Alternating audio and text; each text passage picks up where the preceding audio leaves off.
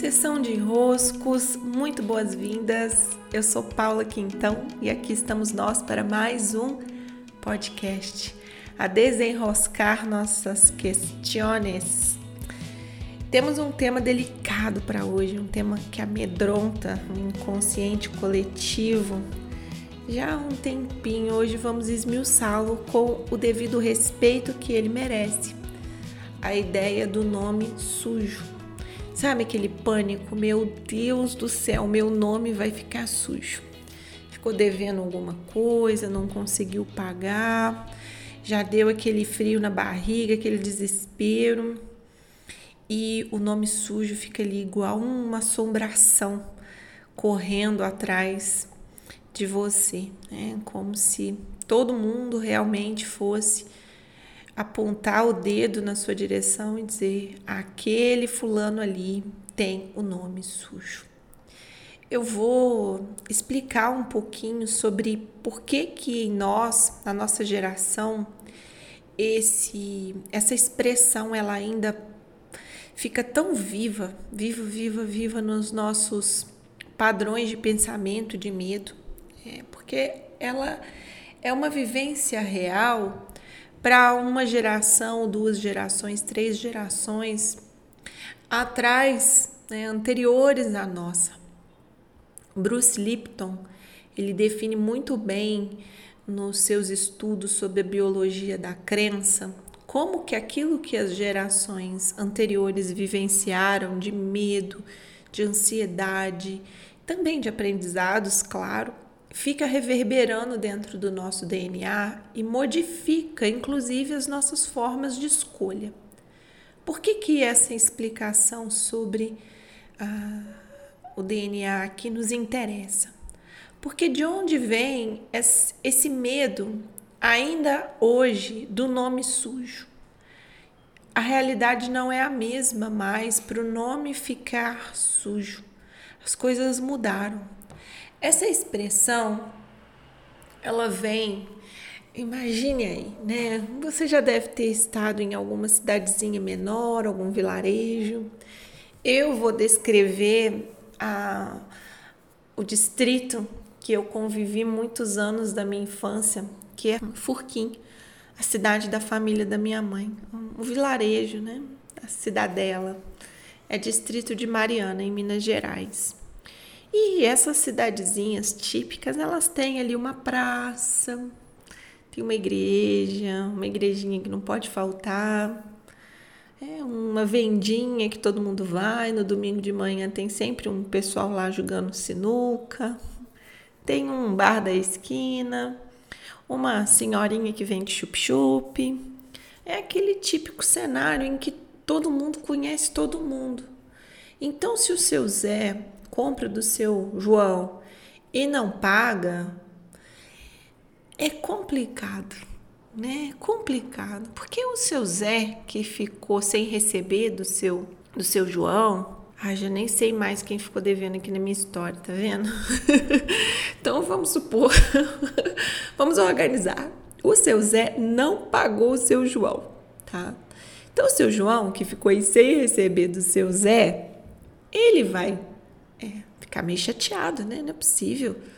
Seu Zé comprou aqui de mim, não me pagou. Aí ele vai vai falar com o seu Pedro. Ô Pedro, que coisa chata. Seu Zé comprou aqui de mim não me pagou, você acredita?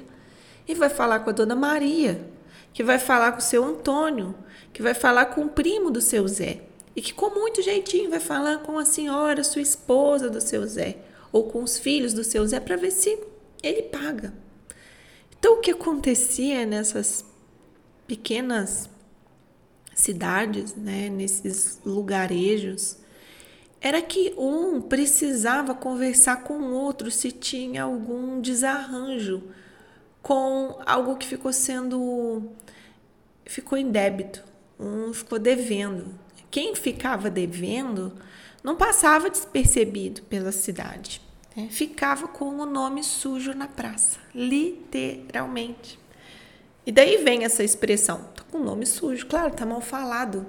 Não tem mais não há mais como ter confiança no seu Zé, já que ele não pagou o seu João. Então, Ô Maria, você não faz negócio com seu Zé, não, porque, ó, seu João já disse ali, ó, que ele não pagou. Todo mundo já conversou com ele, não pagou, não, não se resolveu. Então o nome ficava sujo e as relações de confiança ficavam comprometidas. Essa era uma realidade bem local. Né? Essa expressão vem de um, de um parâmetro local de convivência entre pessoas que se relacionavam umas com as outras pelo nome. É o seu Zé, a dona Maria, o seu Pedro, é o João, filho da Eugênia, que casou com não sei quem, filho do. Né? Sempre tem um parentesco, sempre tem um sobrenome, sempre tem um conhecido de quem, mas todo mundo pelo nome. O nome. O nome. Então o nome ficava sujo na praça. Por que na praça? Porque era onde todo mundo se reunia. Vai na igreja no domingo, tá ali na praça, né? Vai no mercado, dá uma passadinha pela praça. Vai na dona Conceição, que vende chup-chup, tem que atravessar a praça. A praça era o centro da cidade. Então, essa expressão vem daí. Só que o que aconteceu é que por volta de ah, 1945, não tenho exatidão das datas, mas há menos de um século, né? O que começou a acontecer foi que o sistema bancário ele começou a crescer. No Brasil, ele teve entrada por volta dessa época com mais assim ênfase. Né? E quando ele começa a crescer, as relações que eram estabelecidas de pessoa para pessoa, elas se modificam e passam a ser muito mais intermediadas pelo banco. Não só o dinheiro ser guardado no banco, mas o banco ser o responsável por emprestar recursos e dar crédito. Então o dinheiro passou a não ser mais emprestado do seu João para o seu Zé, mas do banco para o seu Zé, que pagava o seu João, ou do cartão de crédito do seu Zé, que pagava o seu João. Com isso, mudou-se a relação de quem ficou devendo quem. As pessoas passaram a dever não umas às outras, mas muito mais ao banco. Porque também, bom, uma coisa era o seu Zé ficar devendo o seu João dentro de um vilarejo com as condições que se viviam, que se vivia, porque eram condições em que um volume menor de dinheiro circulava. Quando os bancos entraram no mercado, observem, o volume de dinheiro que o banco disponibiliza para o cidadão, para a pessoa, é muito desproporcional ao volume que o cidadão, que a pessoa geralmente usaria, passaria pelas mãos dela. Então vejam, um limite de um cartão de crédito geralmente é muito maior do que o limite que você realmente lidaria com ele no dia a dia. É um volume de dinheiro mais disponível do que estávamos acostumados. E isso é para todo mundo. É, a facilidade de se tirar empréstimo num caixa eletrônico, você tira um empréstimo que vai te comprometer com juros, que vai te comprometer com prestações que você nem sabe se vai conseguir pagar, porque não tem nenhum critério relativo a isso. É, você pode também tirar hoje empréstimos no aplicativo, né? Você não precisa nem ir ao banco presencialmente. A facilidade que o banco criou para que o recurso financeiro estivesse na sua mão cresceu muito. E um volume desproporcional ao padrão de vida de cada um. O que acontece, portanto? Tem muito mais gente que não consegue pagar o banco, porque o banco supervalorizou, superestimou a capacidade financeira de cada pessoa. Bom, é um sistema um pouquinho, né, bem tramado.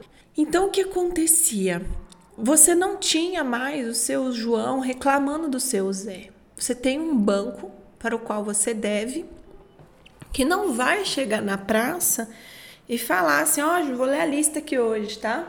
Hoje, quem não pagou fatura do cartão de crédito aqui, reunião do Itaú Card na praça da sua cidade. Quem não pagou o Itaú Card, estamos todo mundo reunido aqui hoje para ler a lista Dona Maria, seu Pedro, seu João, ó, seu Zé aqui de novo, hein? Não pagando. Não, não tem isso. Né? Não tem o Itaúcard fazendo uma reunião com todo mundo para dizer, ó, oh, tá todo mundo devendo. Não tem. Então, a ideia de nome sujo, ela para de fazer conexão com a realidade. Não existe mais.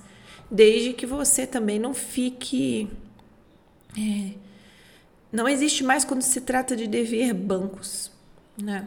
Não, se, não, não condiz mais com a realidade. Então parece que o nosso medo ele vem tão inconsciente que dá a sensação que lá no teu Instagram vai estar assim, ó, Paula Gomes Quintão, carimbo Itaúcard, ficou devendo Itaúcard. Com o sistema bancário, o que se atualiza é, não é mais o seu nome que fica comprometido, é o seu CPF. Então o seu CPF passa a ficar num cadastro negativo, mas o teu nome não. O teu nome, de certa maneira, ele é poupado da praça. Ele é poupado do, do falatório entre as pessoas. Mas o que assombra quem está devendo é o falatório entre as pessoas, porque se está ali, se o problema está entre você e o banco, que problema há? Não há problema nenhum, o banco pode esperar. Sinceramente, se há alguém que pode esperar, é o banco. Muito diferente do seu João, que precisa daquele recurso do seu Zé para pagar as coisas dele de cada dia, também com seu Antônio, também com outras pessoas. Então, o compromisso, você com o banco compromete o teu CPF, é outra relação. E o compromisso de você com as pessoas, aí sim compromete a confiança que um e outro tem em você. É, continua comprometendo, mas como, quando é um compromisso entre pessoas. O banco, muito espertinho que ele é, entrou nesse meio, se posicionando meio como uma pessoa. Só que ele não é uma pessoa. O banco ele tem um fim, né, um fim financeiro lucrativo. Ele jamais, uma pessoa jamais te daria um cartão de crédito com um limite desse tamanho. Jamais te emprestaria um dinheiro com essa facilidade que se tem hoje, correndo um risco assim tão grande. Porque o banco, para o banco, para o banco, a relação entre você e o banco não é intermediada pelo teu nome, mas para o sistema bancário ficou interessante que continuasse o nome sujo, é, a ideia de nome sujo. E nós continuamos contando essa mentira para nós mesmos, de que vamos, se não estamos pagando o banco, nós ficamos com o nome sujo, só que não fica. Por quê? Porque o banco não vai chegar na praça ficar reclamando do teu nome para o João, para Maria, para o José, para todo mundo. Não tem essa etapa. Não existe essa etapa. Não é para existir, nem pode existir. Para quem já ficou devendo um banco sabe, né? A, o, o banco não pode nem te constranger ao te cobrar.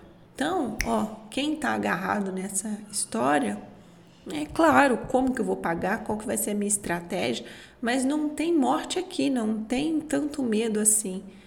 Tem você diante de um limite que você não conseguiu mesmo cumprir com um compromisso, você vai precisar reavaliar a forma de cumprir com esse compromisso, mas nome sujo? Não, não existe nome sujo nessa história.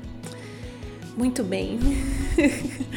Rei de pano para manga, né? Daria para falar muito mais aqui, contar umas boas histórias, mas hoje não vou contar não, que esse podcast já tá bem longo. Grande abraços, beijos e até.